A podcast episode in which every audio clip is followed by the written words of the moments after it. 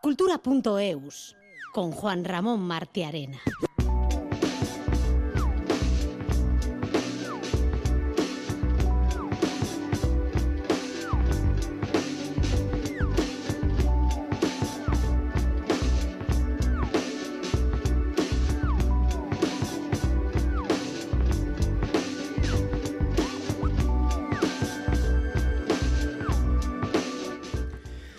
Vez más, una noticia triste. Un fallecimiento ocupa la primera plana de la actualidad cultural. Hoy ha fallecido a los 67 años el editor, traductor y escritor Jorge Jiménez Beck, entre otras muchas cosas, fundador y director de la editorial Alberdania y responsable de la Asociación de Editores en Lengua Vasca entre 2013 y 2017. También fue colaborador de Euskadi Ratia y ITV, como decimos, entre otras muchas cosas. En el programa de hoy hablaremos de artes plásticas y de danza con nuestras colaboradoras Ichaso Mendiluce y Begoña Olavarria Smith, del acuerdo firmado por el Gobierno vasco y el BBVA para depositar, custodiar y difundir los fondos documentales empresariales, familiares e institucionales del banco, un acuerdo cuyo primer resultado es la exposición Una visión de la historia económica de Vizcaya 1857-1905, con ejemplos destacados del patrimonio histórico, documental y artístico del banco que se puede visitar en la sede del Archivo Histórico de Euskadi. Y también, entre otros temas, recordaremos que llega la Navidad y los conciertos navideños, por ejemplo, el de la Orquesta Sinfónica de Bilbao hoy y mañana y el de Sinfonieta de Pamplona.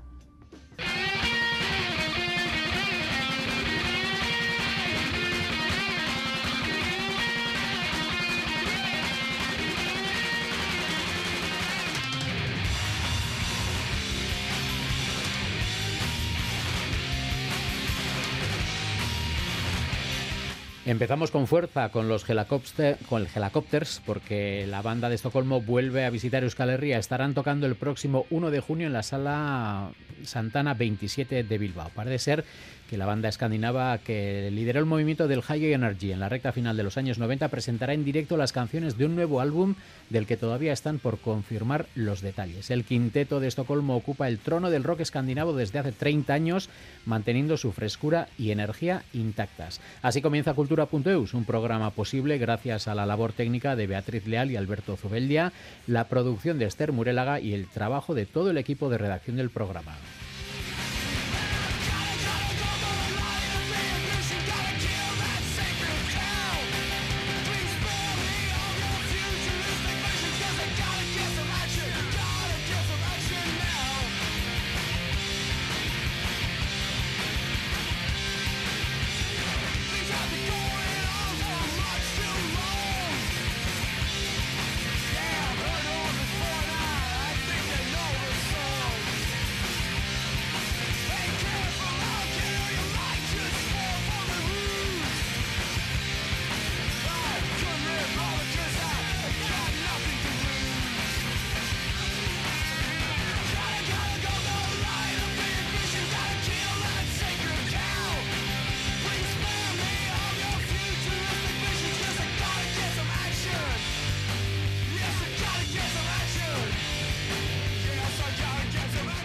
Vamos a hablar eh, a continuación de esta noticia triste del programa y para ello pues eh, cambiamos de música, una música más acorde.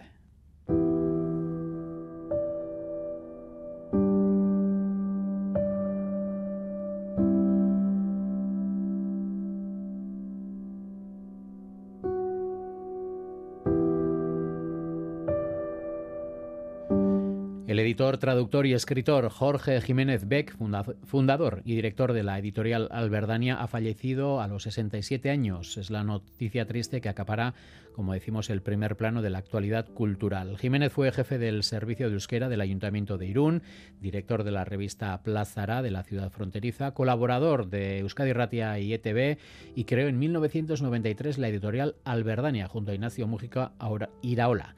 Desde 2017 era su editor y director Ignacio Mujica ha recordado en Euskadi Ratia que conoció a Jorge Jiménez a finales de los 80 y que fruto de esa amistad surgió Alberdania. Laragoiko urte bukaera aldea ezagutu genuen, elkar, bera plazarako zuzendaria zen. Plazara aldizkaria irunen ateratzen zen aldizkari bat zen, eta, bueno, gauza batzuk eskatu zizkidan anargitaratzeko, eta arrezkero, ebili ginen eh, beste lagun batzukin eh, zerbait egin nahian, hasieran aldizkari bat egin gote genuen, eta ez dakiz eta azkenean gauzatu zen, ba, laro mairuan, sortu genuen, biok sortu genuen alberdani argitaretxearekin. Ideia zera gura, argitaretxe bihurtu zen, bai. Durante 14 años dirigió la, la, Asociación de Editores en Lengua Vasca. Mújica Iraola destaca que imprimió seriedad a la asociación, como hacía en otras facetas profesionales. Nik uste dut seriotasuna bererako erabiltzezuna hor erabiltzen saiatu zala, eh? eta nik uste dut gizon gainera ordenatu zela eta alegina egite zuela gauza kondo egiten, eta hori antzemate zala bere lanetan. Y como editor, Ignacio Mujica Iraola dice que Jorge Jiménez era estricto y riguroso y para él además el mejor traductor de euskera a castellano. Zorrotza, zorrotza, eta ona euskera eta gaztelania menderatze zituen oso ondo. Euskeraz eh, oso ondo idazte zuen, baina erderaz hobeto eta euskeratik erderara itzultzeko habilidade berezia zeukan. Nik esango nuke merkatuko idate bestek, baina itzultzailerik obreen azala. Hortan. Jorge Jiménez fue uno de esos agentes culturales con un amplio currículum. Ainhoa Aguirre nos ayuda a conocerle un poco mejor. Nacido en Irún en 1956, Jorge Jiménez fue jefe del servicio de euskera del Ayuntamiento Irundarra durante casi una década, entre 1984 y 1993, y entre otras funciones dirigió la revista cultural Plazará. Su trayectoria profesional también ha estado vinculada al mundo de la comunicación. A principios de la década de los 90 colaboró con Euskadi Ratia en el espacio Paperezko Ochak y en 1993 presentó el programa Zeuek Erabakin de ETV. También fue guionista de Goenkale y habitual colaborador del Diario Vasco, donde escribía Itzapurrak y de Deya, a través de la columna de opinión Ondovidez. Su artículo más recordado es el titulado Lo que nunca se debió amparar, dedicado a su padre, al guardia civil José Jiménez Mayoral, asesinado por ETA en octubre de 1982. En 1993 fundó la editorial Alberdania para mover un poco las aguas que en aquel momento parecía que estaban un poquitín quietas, un poquitín remansadas, ¿no? con ganas un poco de, remover aquellas aguas, eh, con un plan inicial que, lo que entonces Ignacio Mojica Iraola, que fue mi socio y el cofundador de, de Alberdania y yo, pues pensábamos eh, podría ser un plan sensato de 12, 14 títulos por año. Llegamos hasta los 70, 80 en tres lenguas. Además de haber trabajado como editor de Alberdania, ha traducido más de 15 títulos publicados en esa editorial y durante 15 años fue presidente de la Asociación de Editores en Euskera. Entre 2013 y 2017 dirigió el área de investigación lingüística del Gobierno vasco. Su última aparición pública tuvo lugar hace unos días en la presentación del libro Gaueko Azken Espresoa de Eneko Aizpurua.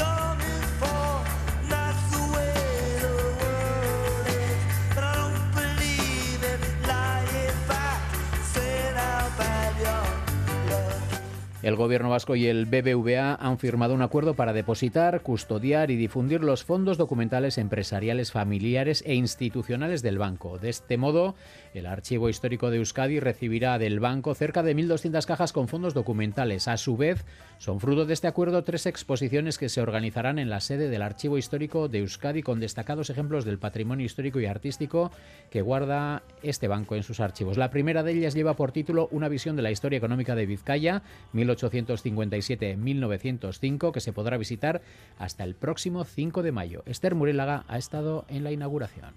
Hoy se ha inaugurado en el Archivo Histórico de Euskadi la exposición Una visión de la historia económica de Vizcaya, 1857-1905, una de las tres exposiciones que habilita el acuerdo que BBVA y el Gobierno vasco han firmado para depositar custodiar y difundir los fondos documentales empresariales, familiares e institucionales de BBVA, acuerdo que tiene como finalidad dar a conocer mejor la historia de Euskadi a partir del desarrollo económico e industrial del país.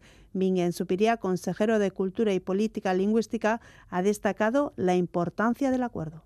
Quiero remarcar la importancia que esta documentación ha tenido y tiene en la historia de este país. Es la historia de nuestra industria y de su desarrollo económico, social y cultural. Por su parte, la directora de la Territorial Norte de BBVA de España, Marta Alonso, ha explicado en qué consiste el acuerdo y qué aúna el archivo histórico del banco y la colección de arte.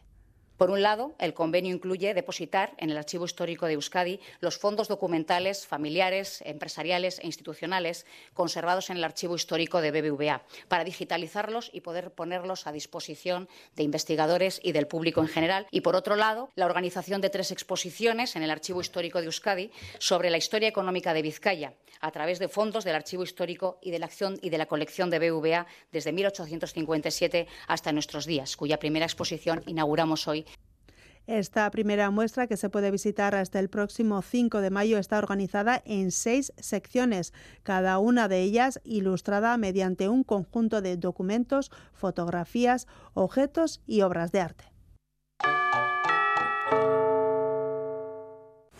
Tabacalera presenta Máquinas de Ingenio, Jakintzen Bidegurutzean, una exposición de prototipos que fusionan arte y ciencia creados entre artistas e investigadores. Descubre el diálogo entre arte, robótica, neurociencia, sostenibilidad y más. Te esperamos en Tabacalera. La Feria de Artesanía Local de Donostia se traslada a Gros. Te esperamos en la Plaza de Cataluña. Seguimos creando para ti, este año en Gros. Promovido y financiado por el Departamento de Promoción Económica y Proyectos Estratégicos. Diputación Foral de Guipúzcoa.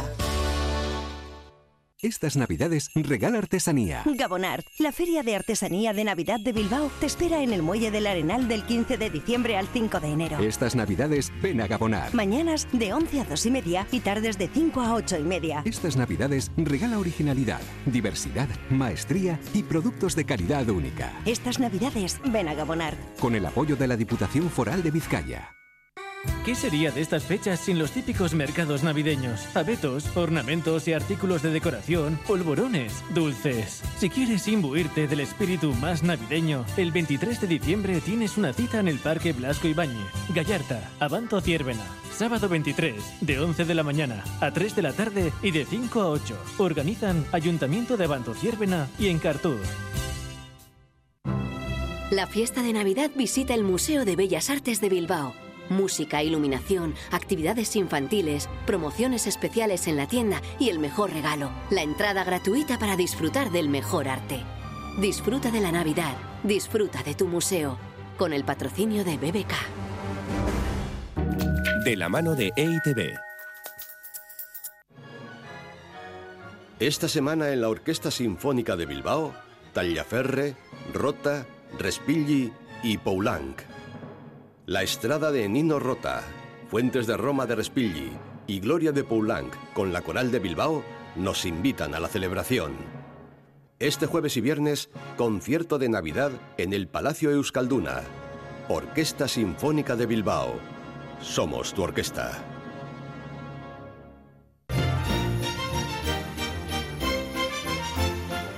Radio Euskadi te desea una feliz Navidad. Compartimos lo que somos.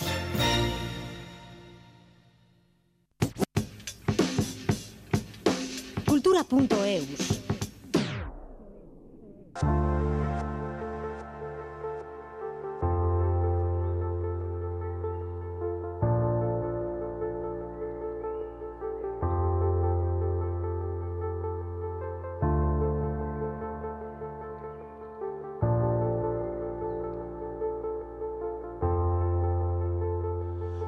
Abrimos la puerta al espacio dedicado a las artes plásticas en cultura.eus, un espacio en el que hoy, como es habitual en estas fechas, pues toca hacer un repaso, un balance de lo que ha dado de sí esta disciplina en el programa en, durante todo el año. El espacio de nuestra colaboradora, Ichaso Mendiluce. Arrachaldeón, Ichaso. Arrachaldeón. ¿Qué tal? ¿Preparada para la Navidad?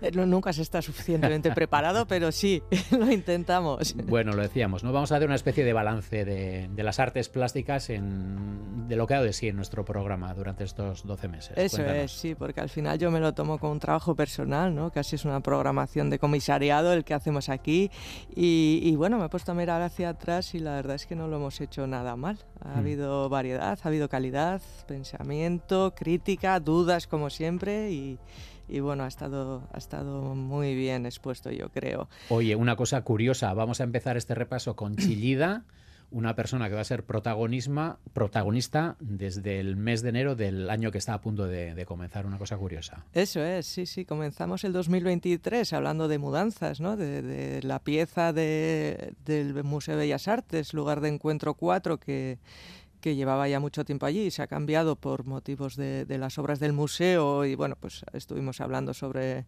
cómo se veía en, en Chillida Lecu, ¿no? ese cambio, esa, ese nuevo entorno y vamos a empezar 2024 con el con los 100 años del nacimiento de Chillida, así que bueno, curiosa la, el, el paralelismo, pero sí, empezamos 2023 con él y, empezaremos 2024 con él y yo creo que nos va a durar el año porque va a haber muchas actividades y, homenajes, así que... Sí, un centenario y nada menos que de Chillida pues va a dar mucho de sí, ¿no? Eso es, eso es, así que lo tendremos yo creo que varias veces con nosotros. Bueno, y en febrero eh, fue el mes, vamos a decir, de Soledad Sevilla. Sí, sí, en, Cubo de Donosti era una exposición muy esperada, una retrospectiva que, bueno, yo creo que, nos enseñó un poquito la transformación del dibujo, ¿no? Eh, y en esos viajes a Granada, en las arpilleras y, bueno, un poquito su zona, su ambiente y, desde una perspectiva muy personal y muy de mujer, yo creo. Así que eh, fue un, placer esa retrospectiva en la Sala Cubo de Donostia y, y luego nos coincidió también con la Feria Arco, ¿no? Esa visita que hacemos anualmente que, que nos permite seguir un poquito los pasos del arte de, todo el mundo, pero también de nuestros artistas y, que nos presentan nuevo por dónde están y, qué es lo que hacen, ¿no? Mm. Que, bueno, como todos los años, ahí estaremos este año también. Eso es. Y que si queremos saber eh, qué se cuece en el mundo de las artes plásticas, es una, vamos a decir, una visita obligatoria. ¿no? Sí, sí, sí. Yo creo que aunque, aunque sea un día un poco complicado y, una visita dura, hay que hacerla y, bueno, yo creo que siempre es, es muy satisfactoria. Muchas veces hay que tener suerte en el coger el tramo de que haya poca gente, pero bueno, eso es muy difícil de... Se aprende con los años. bueno, nos vamos a marzo, el mes de Fernando Renes. Eso es, en marzo estuvimos en Espacio Marzana con eh, la exposición Piñata de Fernando de Remenés, que, que, por un momento dejó de lado la cerámica y las baldosas y, se adueñó de la sala con unos dibujos llenos de, de humor ácido, al que no me puedo resistir. La verdad es que me hubiera llevado un dibujo muy grande que tenía sobre unas abejas y, bueno, aprovecho también para recordar que ya que estuvimos en Espacio Marzana, ahora mismo está en, esa galería Josu Recalde con su exposición Auscorra, su instalación de, de vídeo, escultura y, pistas de sonido que, bueno, podéis ver estas navidades, así que no dejo la oportunidad de, de citarosla.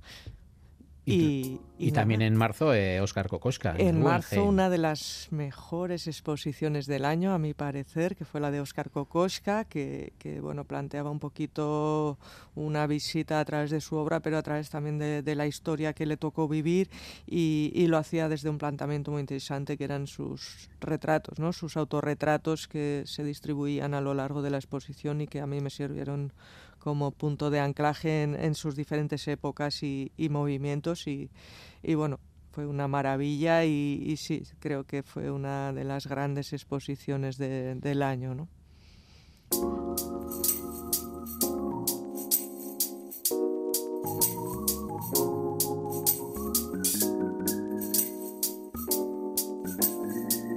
Uno de los protagonistas del mes de abril fue el Museo Valenciaga de Guetaria.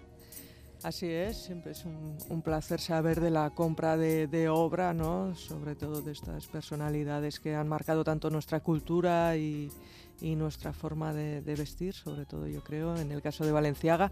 Y bueno, en esta ocasión fueron más de 8.000 dibujos y documentos los que se, se compraron y, bueno, llevó a una exposición que, que mostraba parte de, de, esa nueva adquisición, ¿no? Entonces, bueno, pues yo, yo creo que siempre es un placer visitar el Museo Valenciaga, pero, pero mucho más cuando, cuando podemos descubrir pues piezas nuevas que, que no se han visto, ¿no? Así que, así que nos pasamos del arte al arte de la vestimenta en esta ocasión. Bueno, y hubo mucho viaje en abril porque de Guetaria pasamos a Oporto. Reconozco que ahí fue mi viaje también. me, me, pude escapar un poquito y, y, nunca te puedes irse de Oporto sin visitar el Museo Serralves, que en esta ocasión tenía una retrospectiva muy grande sobre Carla Filipe, eh, que bueno, tenía eh, una serie de dibujos y, de bordados, etcétera, con mucho texto, que eso fue un poquito más complicado de ver porque casi todo estaba en portugués, pero bueno, eh, sí que es verdad que marca un poquito su, su obsesión por por dar cuenta de, la situación del planeta, ¿no? del sufrimiento, del hambre y, cómo pues lo estamos un poquito destruyendo. ¿no? También había una sección dedicada a, los trenes que han sido muy importantes en su vida y, fue así que es verdad que conocía la obra de Carla Filipe, pero es verdad que fue un poquito redescubrirla en, en otro entorno eh, y, bueno, quizás más completa. ¿no?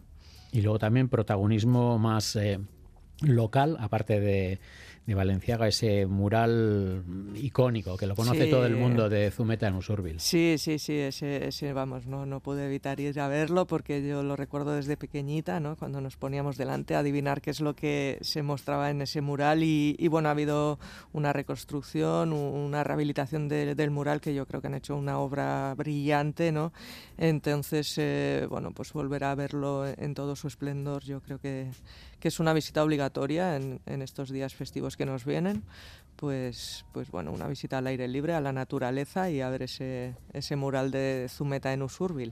Oye, y este mes de abril, eh, en, lo que se refiere al repaso, pues es uno de los más, mm, vamos a decir, prolíficos, porque también no podemos dejar de comentar eh, hablando de artes plásticas, pues es inevitable hablar de Artium y de eh, Azcuna Centroa, el primero con esa exposición de Julia Espinola y el segundo con el de Bene Vergado. Eso es, el primero Julia Espinola, que acaba de terminar la exposición y ha sido muy, muy curiosa de ver porque eh, ella ha presentado todas sus esculturas con luz natural, ¿no? ha apagado toda la, luminaria del museo, entonces hemos podido ver esas esculturas a lo largo del día, pues cómo iban cambiando por la luz que entraba de las claraboyas. ¿no? Yo creo que ha sido una, una sensación muy especial y, muy diferente de, ver la, la, obra de Julia y, sobre todo en esta época del año, ¿no? que la luz baja tan rápido, con lo cual verla a la mañana o verla al atardecer pues se convertía en otra experiencia nueva. Mm. Y por supuesto Benevergado en Azcuna Centroa, que todavía la podemos ver con su exposición de Crecer, ¿no? donde hace una revisión eh, también sobre eh, la conciencia de la concienciación del, planeta, de, del hambre, de, la energía y de todo lo que le estamos haciendo. ¿no?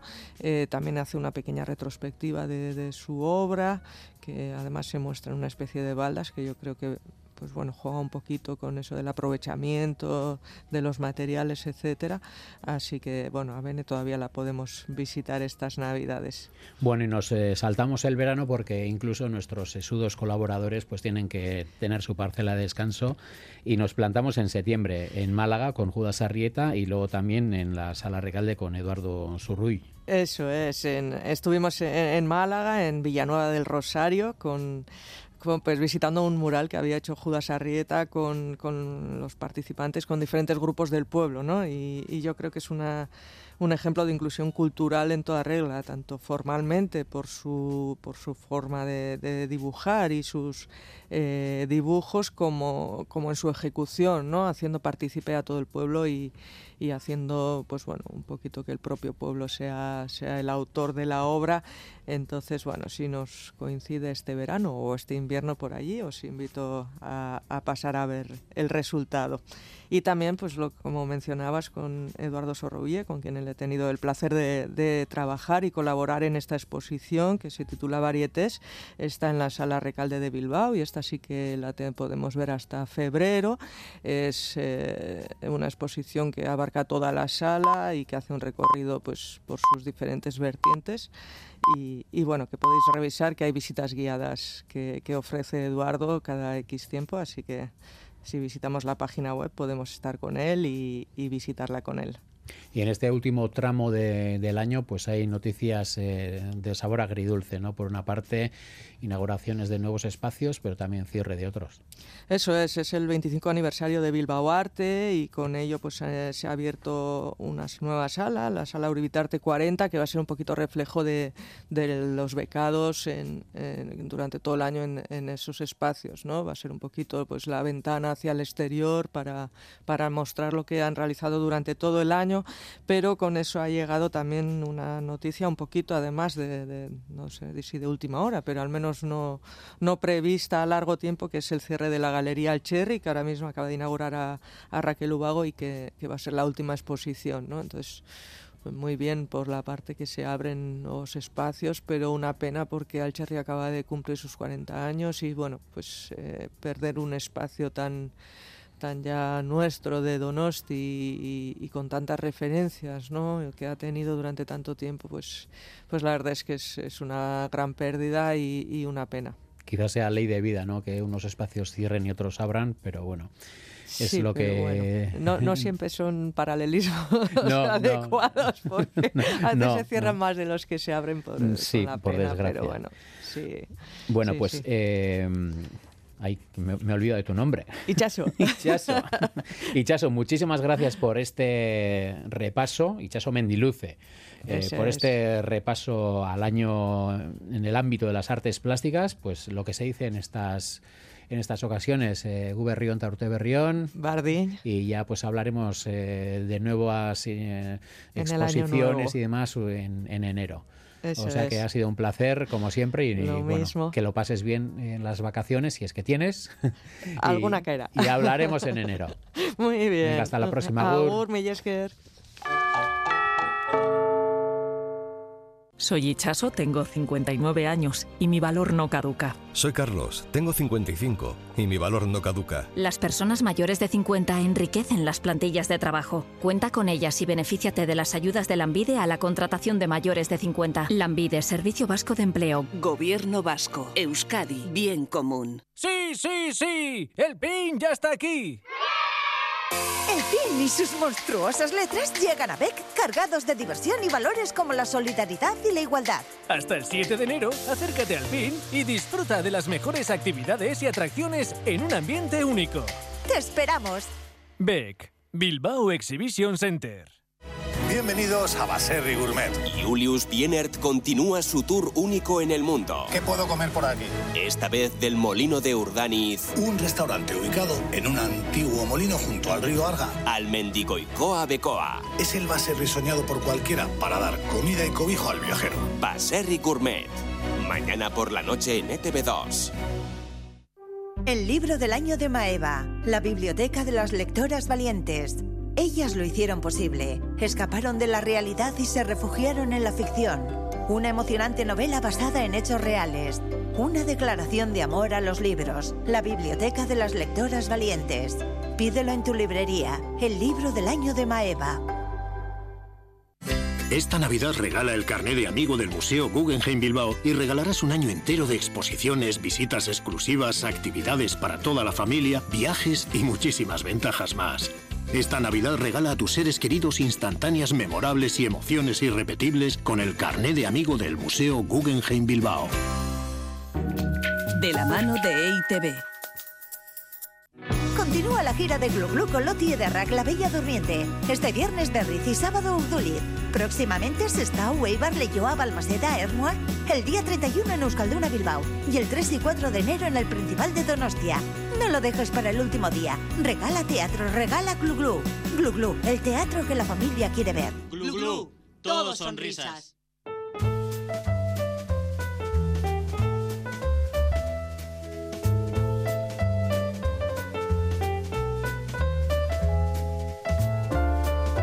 Radio Euskadi te desea una feliz Navidad. Compartimos lo que somos.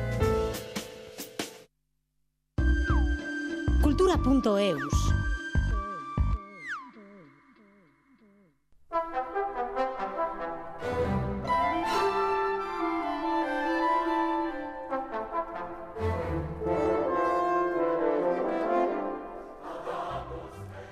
Concierto de Navidad de la Bilbao Orquestra Sinfónico A hoy y mañana en el Palacio Euskalduna, los dos días a partir de las siete y media de la tarde. Dos nacionalidades y cuatro géneros musicales alientan un programa donde la expresión enlaza con el buen gusto y el deseo de entretener. La voz ha preparado con mimo un programa con obras de Germaine Taillefer, la hija musical de Eric Satie, ni más ni menos, Nino Rota, un compositor más conocido por el gran público por su trabajo en el cine, otro italiano, Otorino Respighi y Francis Poulenc, eh, de quien escuchamos este Gloria. Como es un programa ecléctico donde se unen música religiosa como la de Poulenc con otra más digamos popular como la de Nino Rota. Borja Puyol, director técnico de La Voz, nos habla de las obras de Tallafer, Respighi y Poulenc que componen el programa. Francis Poulenc, compositor también del siglo XX francés. Uno de los grandes compositores de música religiosa sin duda fue Francis Poulenc. Compuso este Gloria que está lleno además de, como de armonías abiertas y luminosas y que, lo, escucharemos en las voces de la Sociedad Coral de Bilbao y de la soprano Katarina Ruckgeber que viene, que viene invitada. Gillam Taillefer, una mujer compositora francesa que escribió para la Corporación de la Radio Televisión Francesa a mitades del siglo XX les dedicó una obra porque había algún, alguna celebración de la radio de Francia y esa pieza compuso una pieza que se llama como eh, tres, Pequeña Suite y, es una cosa encantadora de unos 10 minutos de duración y que, la incluiremos en, como apertura del programa. Y también música italiana Fontana di Roma, una obra de Respighi que compuso un tríptico que se llama Tríptico Romano, que se llama Los Pinos de Roma, Fuentes de Roma y Fiestas de Roma. Y como hace unos años habíamos hecho a Pinos de Roma, que también es otra pieza muy conocida, nos encajaba muy bien hacer estas fuentes.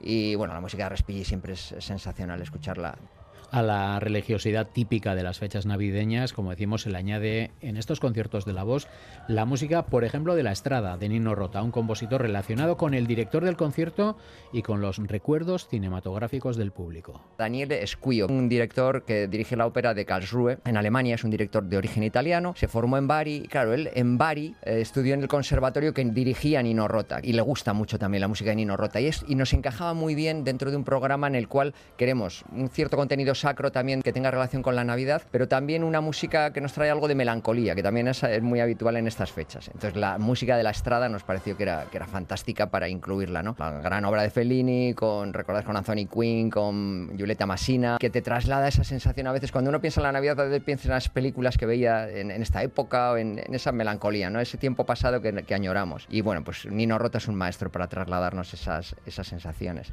Lo dicho, los conciertos de Navidad de Bilbao Orquestra Sinfónico A, hoy y mañana a partir de las 7 y media de la tarde en el Palacio Euskalduna.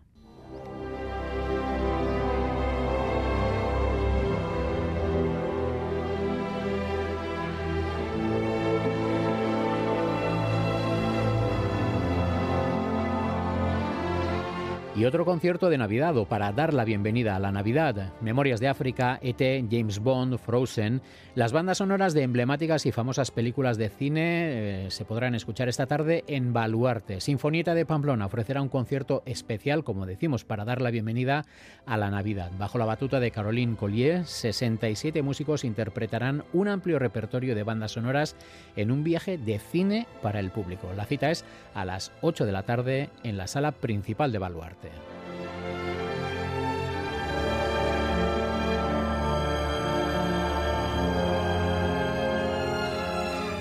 Y esta tarde se ponen a la venta las entradas y abonos del Festival 150 gramos de Gasteiz. Este festival de artes escénicas de formato breve se celebrará la próxima semana, concretamente los días 27 y 29 de diciembre en el Palacio Montermoso. La edición número 12 viene con 12 espectáculos variados de clown, teatro y danza. Con ellos 150 gramos busca sacar las artes escénicas de los teatros a otro tipo de lugares y atraer a un público nuevo. Oyer Narvaiza.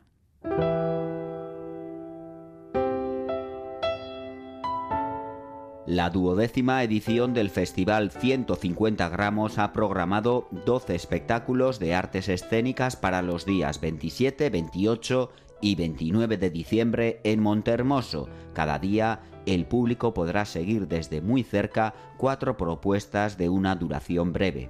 150 gramos trae este año obras de clown, teatro y danza, una oferta amplia y variada. Raúl Camino, organizador del festival y miembro del Mono Habitado, resume la programación. El menú sea un menú de gustación cada día. Quizá es lo que más puede atraer al público. Casi todo nuestro público viene o todo el festival o un día completo o dos días completos, con la idea de, de vivir toda la experiencia. ¿no? Creo que además es un bonito punto de encuentro en una bonita fecha en una fecha en la que están atestados los centros comerciales y otros centros. Aquí la gente entre pase y pase que le toca esperar conversa.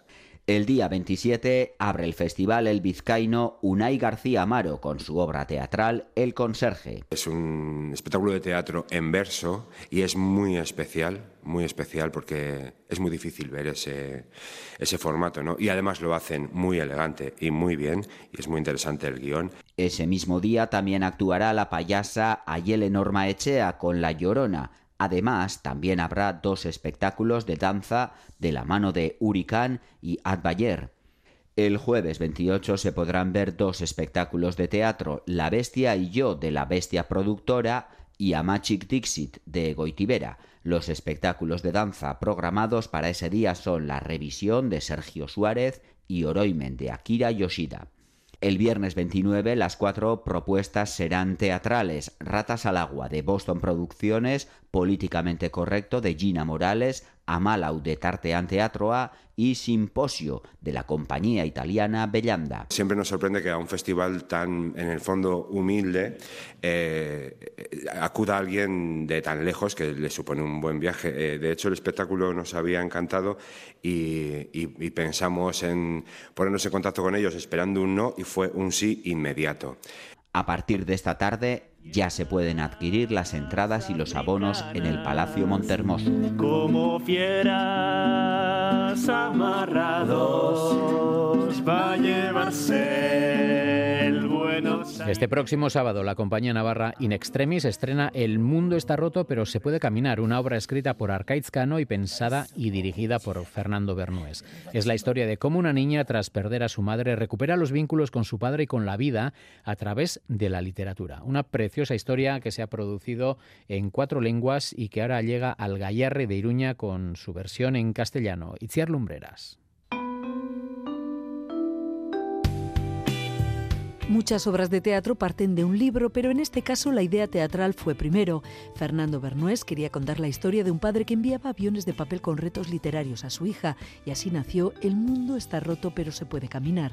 La historia habla de una niña de, que está a punto de cumplir 10 años, su madre muere en un accidente y ella pues deja de hablar, su padre no sabe cómo comunicarse con ella y entonces empieza un día a tirarle, a lanzarle aviones de papel por la ventana con una pequeña misiva literaria que la niña con la ayuda de una bibliotecaria pues comienza cada día a desentrañar y ahí un poco, bueno, pues eh, empieza a restablecer eh, vínculos y puentes con la vida, con su padre, con los libros, con las historias, hasta acabando siendo ella pues también una escritora. Arcaizcano escribió el texto de la historia y también el álbum ilustrado basado en la obra de teatro, que a su vez se presenta en el montaje. Es el juego de este proyecto ambicioso que se ha producido en cuatro lenguas a la vez, en euskera, valenciano, gallego y ahora en su versión en castellano. Aunque todas están dirigidas por Bernués, cada una es de una compañía, tiene un elenco de actores diferente y sus propias peculiaridades. El texto está plagado de pequeñas perlas y de pequeños, yo que sé, reflexiones a veces muy pequeñas, ¿no? Pero como dice Arcaizcano, por ejemplo, a menudo el libro que necesitas está al lado del libro que buscas, ¿no? Bueno, hay muchas pequeñas sugerencias y yo creo que se nota una cierta precisión en el, en el uso del idioma y en la versión castellana, de una musicalidad eh, bonita. Chori e Irache García Uriz interpretan a padre e hija y en el caso de la pamplonesa Leire Ruiz da vida a Ágata, la bibliotecaria. El viaje de Ágata es básicamente el, encuentro con la niña y cómo esa relación va creciendo y se van haciendo amigas y además ella consigue su objetivo que es que la niña eh, se apasione también por la lectura. Esta obra es un homenaje a la magia de la literatura y a las bibliotecas que se reivindican como un espacio poderoso, un hospital del alma, territorio inexplorado y también refugio. Al igual que las bibliotecas, el mundo está roto es un contenedor de historias. Que es una de esas historias que recorren muchísimos paisajes de la literatura que conocemos, algunos muy reconocibles, pues desde Moby Dick o La Isla del Tesoro o Frankenstein, pero también pasa por territorios menos fáciles como Escarmeta, como Cortázar, como Silvia Pla. O sea, está plagado de pequeñas sugerencias que hacen una historia salpicada de muchas historias y siempre de fondo ese espacio ritual que es la biblioteca. El mundo está roto, pero se puede caminar, una obra de In Extremis Teatro.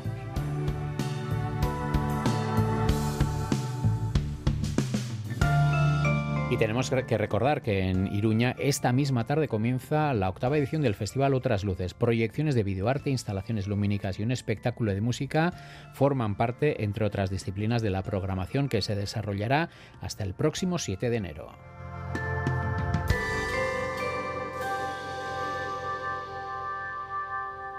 Y en el tramo final de cultura.eus eh, tenemos que hacer un hueco a la danza para hablar eh, de, de, un personaje de que hoy vamos hoy tenemos entrevista, no tenemos una colaboración. Hablamos primero, saludamos, que vamos por orden. Saludamos a Begoña Olavarría Smith, a Rachel León Begoña. A Rachel León. ¿Qué tal? Como decía la anterior colaboradora, ¿estás preparada para hacer frente a las Navidades? Pues sí, como tengo tantas cosas en, en, la cabeza que. O sea, no sabes ni, ni que, que, están a punto de llegar, ¿no? sí, un poco me pasa eso.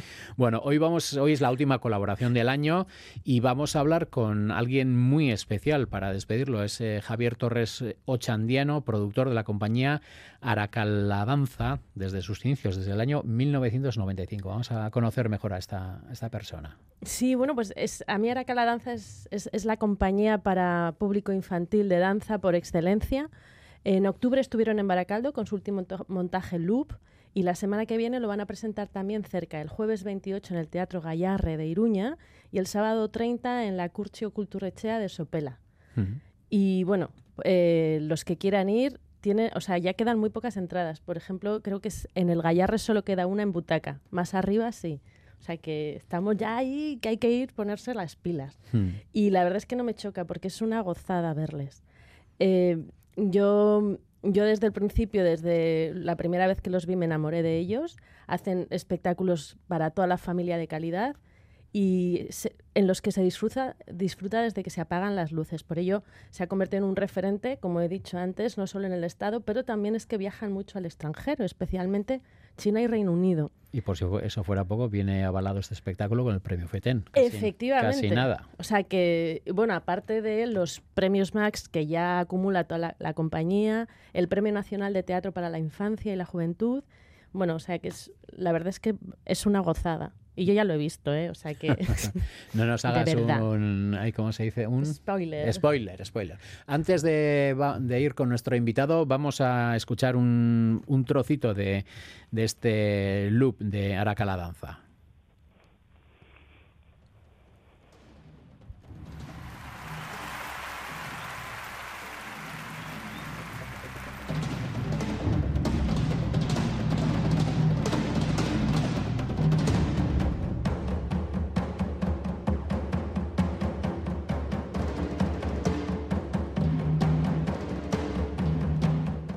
Bueno, pues eh, saludamos ya a Javier Torres eh, de Aracaladanza, un hombre veterano en estas lides.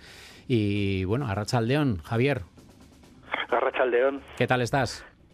Pues eh, contento de estar hablando con, con todos vosotros, eh, contento y contento, muy contento por lo que acabáis de decir, que, que uh, casi no quedan entradas, porque es un.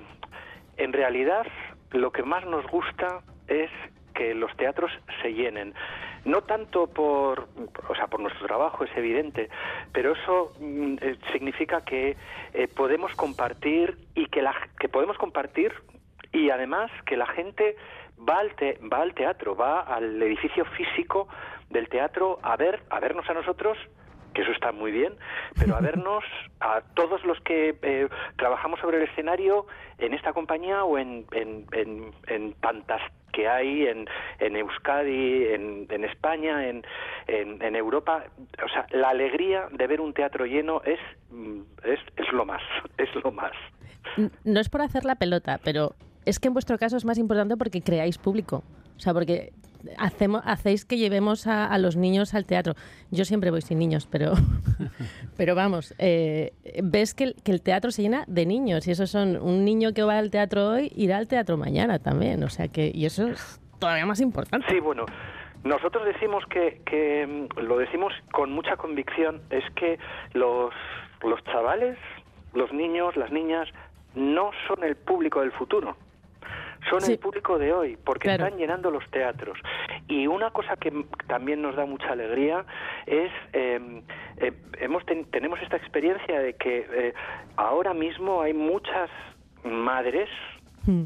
hay incluso abuelas que vienen y nos dicen, no, no, es que yo os, estuve, yo os vi en el 95 y he ido con mis hijas, he ido, he ido sola, he ido con mis hijas, he ido con mis nietas, ahora, entonces es como una alegría, porque es gente que a lo largo de los años eh, ha estado yendo al teatro, que es una alegría, y ha, estado viniendo a vernos, que es otra alegría añadida, claro.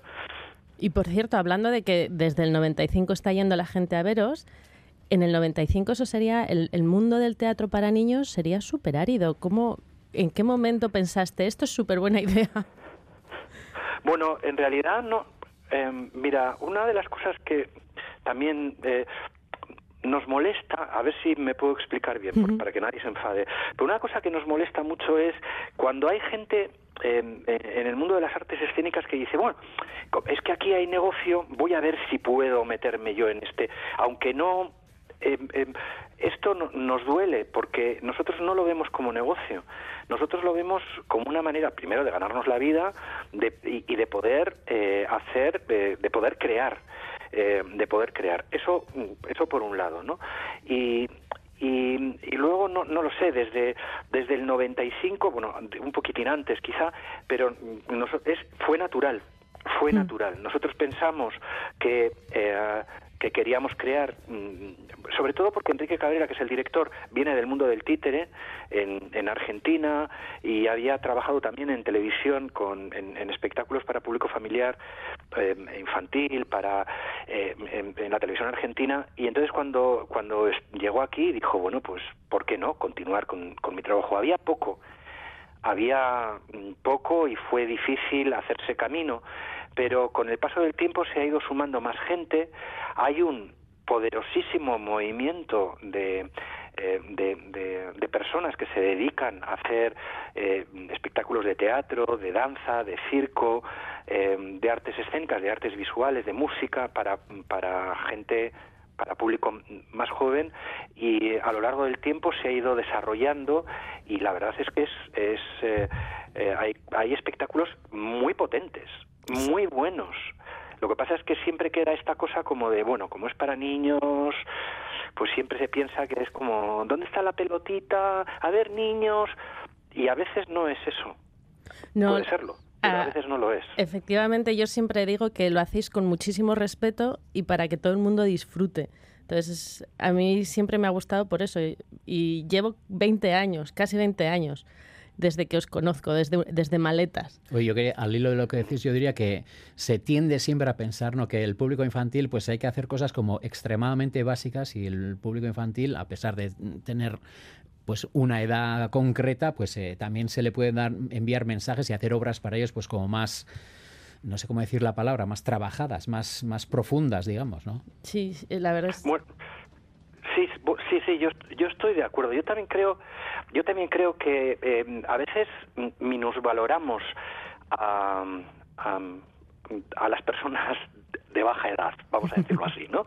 Eh, em, eh, minusvaloramos porque mm, pensamos que, que, que, que, no entienden, que no saben. Mira, el público mm, em, de, de poca edad es muy difícil de, de, contentar, porque eh, un, así como los adultos cuando vamos a un espectáculo, si no nos gusta, te, mueves en el asiento, incluso te levantas y dices, bueno, me voy. Eh, pero es muy raro, es muy raro porque nos contenemos mucho, tenemos ese miedo social de, hoy no me puedo levantar. Eh, no te vas a ir, te vas a levantar del Teatro Arriaga, por ejemplo, en mitad de la función y, y molestar a todo el mundo. Un chaval como le moleste, como no le guste, como no le enganches, es lo mismo, se pone a saltar sin mayor problema y sin mayor complejo. Y entonces eso también eh, hay que darse cuenta. Y luego también eh, eh, porque hay que tratar a los, a los eh, chavales con normalidad, como público muy inteligente y sobre todo además es un público que es em, em, no sé em, expresarlo bien, pero, pero es un público en el que la imaginación lo es todo. Mm. Y, y- y nosotros también decimos mucho que la imaginación, el uso de la imaginación es el instrumento más poderoso, eh, es un instrumento revolucionario, porque de, de la imaginación salen las ideas y salen los comportamientos. Y entonces eh, el público, ese público es especialmente eh, utiliza especialmente la imaginación y es a la imaginación a lo que siempre hay que apelar, ¿no? Más allá de que puedas dar un mensaje social, un mensaje educativo, a nosotros no nos gusta enseñar, no nos gusta decir lo que tienen que hacer los niños, porque para eso están los maestros eh, o, o las maestras, ¿no? Pero, pero mm, sí desatar eh, que la imaginación, que cada uno imagine lo que quiera de cada espectáculo y que cada escena sea diferente para cada uno de los espectadores. Y entonces es muy divertido cuando eh, estás hablando con ellos a la salida, les preguntas, oye, ¿y, qué, ¿y tú? ¿Y esto? Si yo he visto, yo es que creo que... Y son cosas totalmente diferentes, que los adultos no lo tenemos, porque lo hemos perdido, desgraciadamente. A los adultos hemos perdido la capacidad de ser... eh, de ser eh, hemos perdido el niño que tenemos dentro. No sé si me estoy explicando. Sí, sí, sí, sí. Y centrándonos en el montaje, en Loop, ¿qué es? O sea, que, que, eh, los que van, puedan ir a ver este espectáculo, ¿qué se van a encontrar? ¿Por qué se titula así Loop? Pues eh, mira, se titula porque eh, tú cuando ves un, un espectáculo empieza con un telón que se levanta y, y acaba con un telón que se, que se echa, ¿no? Que se, se baja. O, bueno, pues nosotros mm, decidimos que eh, íbamos a hacer una obra en la que empezáramos por el final. Entonces, los bailarines empiezan saludando al, a un público que está de espaldas al público real. Saludan, se van y se cierra el telón y entonces empieza a desmontarse el teatro. Se desmonta todo el teatro. Y entonces es un loop porque la obra empieza cuando acaba una obra y vuelve al principio. Claro. Esa es la idea. Y, que es un loop. Y, y- y lo habéis definido como una carta de amor al escenario. ¿De dónde, de dónde surge este, este homenaje a la tramoya? Pues porque eh, todo esto surge de, de, de la de la pandemia eh, y, y teníamos mucho mono de escenario y de repente nos dimos cuenta que eh, en el escenario trabaja mucha gente y que generalmente a esa gente no la ves. Solo ves a los, ac- a los actores, a las actrices, a, a- a la gente que baila sobre el escenario. Y muchas veces hay gente que monta, gente que desmonta, eh, iluminadores, tramoyistas. Y esa gente son también protagonistas. Y es protagonista también todos los elementos que hay en un escenario. Es decir, eh, las cajas para montar y desmontar, las cajas en, en las que sirven para almacenar, eh, las colchonetas que sirven para eh, envolver las cosas que hay en el escenario, para transportarlas. eh, está todo en, en- en, eh, en- en ese espectáculo. Loop pretende ser un homenaje a todo lo que hay en el escenario y a la gente que trabaja en el escenario, que no se ve. Si vosotros, una de las definiciones vuestras que o, os definís, una de perdona, a ver, me voy a centrar. Una de las características que tenéis es que a veces me voy por ahí. Bueno, pues soléis decir que, que os gusta trabajar con objetos, que sois teatro de objetos. ¿Qué es eso para la gente que no que no se haya visto nunca? ¿Qué es eso de bueno, objetos? nosotros decimos que sí, nosotros lo que decimos es que los objetos también bailan. Entonces nosotros eh, eh, cualquier cosa nos sirve y se convierte también en protagonista. Una colchoneta también baila, por ejemplo. Sí, es- Por ejemplo, bailan, bailan los, los elementos, bailan eh, también. Y entonces se integran. Por eso decimos que los objetos eh, son el, el sexto bailarín de la compañía. Pues bueno, Javier, eh, es un- una cuestión engorrosa para los que hacemos los programas tener que casi casi cortar con una motosierra la entrevista, pero se nos echa, somos esclavos del tiempo. No queremos despedirte sin recordar que Loop pues eh, va a ir la semana que viene a, al Teatro Gallardo de Iruña el jueves 28 y el sábado 30 estará, se representará en la Curcio Culturechea de Sopela. Por tanto, no nos queda más que agradecerte mm, tu visita, vamos a decir, a nuestro Cultura.us. Javier Torres de Araca la Danza, muchísimas gracias y hasta la próxima. Gracias a vosotros y gracias por, por, por hacer accesible la cultura a todo el mundo que es muy importante. Pues en eso estamos. Y también, como no, gracias a Begoña Olavarría Smith, que ya es la última colaboración de este año. volvemos a vernos y escucharnos el que viene. Sí, felices fiestas. Pues venga, cuando pasa. Gabona que Gabona cuando pasa. Agur.